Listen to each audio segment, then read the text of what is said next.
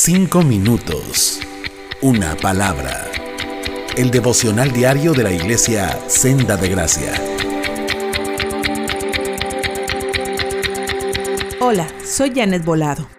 Al escribir la carta a los colosenses, Pablo y Timoteo dieron gracias a Dios por la fe que estos tenían en Cristo Jesús, por el amor que mostraban a sus hermanos, y resaltaron la obra que Dios comenzó en ellos desde que recibieron el Evangelio, el cual les cambió la vida. En la nueva traducción viviente, en el capítulo 1, versículos del 9 al 12, dice, Así que desde que supimos de ustedes, no dejamos de tenerlos presentes en nuestras oraciones. Le pedimos a Dios que les dé pleno conocimiento de su voluntad y que les conceda sabiduría y comprensión espiritual. Entonces la forma en que vivan siempre honrará y agradará al Señor, y sus vidas producirán toda clase de buenos frutos. Mientras tanto, irán creciendo a medida que aprendan a conocer a Dios más y más. También pedimos que se fortalezcan con todo el glorioso poder de Dios para que tengan toda la constancia y la paciencia que necesitan. Mi deseo es que estén llenos de alegría y den siempre gracias al Padre. Qué bendición debió ser para los colosenses saber que Pablo y Timoteo estaban orando por ellos constantemente. Sin duda, aquella iglesia pudo sentirse acompañada en su caminar con el Señor. Hoy, cuando se nos pide orar por algún hermano, a veces hay tiempo de preguntarle cuáles son sus necesidades, otras veces no, y solo pedimos a Dios que lo bendiga.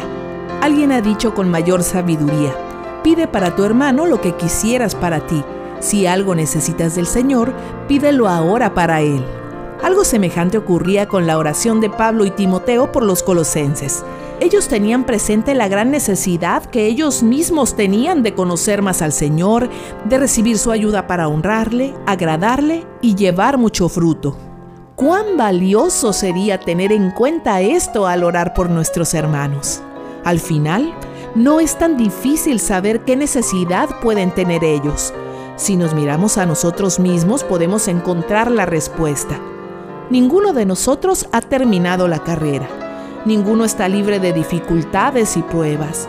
Ninguno podría decir que ya ha logrado ser como el Señor. Nuestra vida es imperfecta y requiere mucho trabajo todavía. Es cierto que hemos sido ya adoptados, que ya estamos en Cristo, pero el que comenzó en nosotros la buena obra la sigue perfeccionando cada día mientras enfrentamos luchas, debilidades y hasta desaliento pero todos necesitamos y podemos obtener la fortaleza que Dios da para perseverar en la fe con toda constancia y paciencia, soportando toda adversidad. ¿Qué necesidades puedes identificar ahora mismo en tu vida que son semejantes a las de tus hermanos en la fe y por las cuales puedes orar a Dios? Puede ser la necesidad de que el Señor produzca en nosotros el anhelo de una vida más inclinada hacia Él, que nos dé un mayor deseo por su palabra, que el carácter de Cristo sea formado en nosotros, que nuestro matrimonio honre a Dios, que el trato que le damos a nuestros hijos sea paciente y sabio, que estemos más dispuestos a servir al prójimo, que Dios nos conceda valor para hablar el Evangelio a cuantas personas sea posible. La lista sería interminable.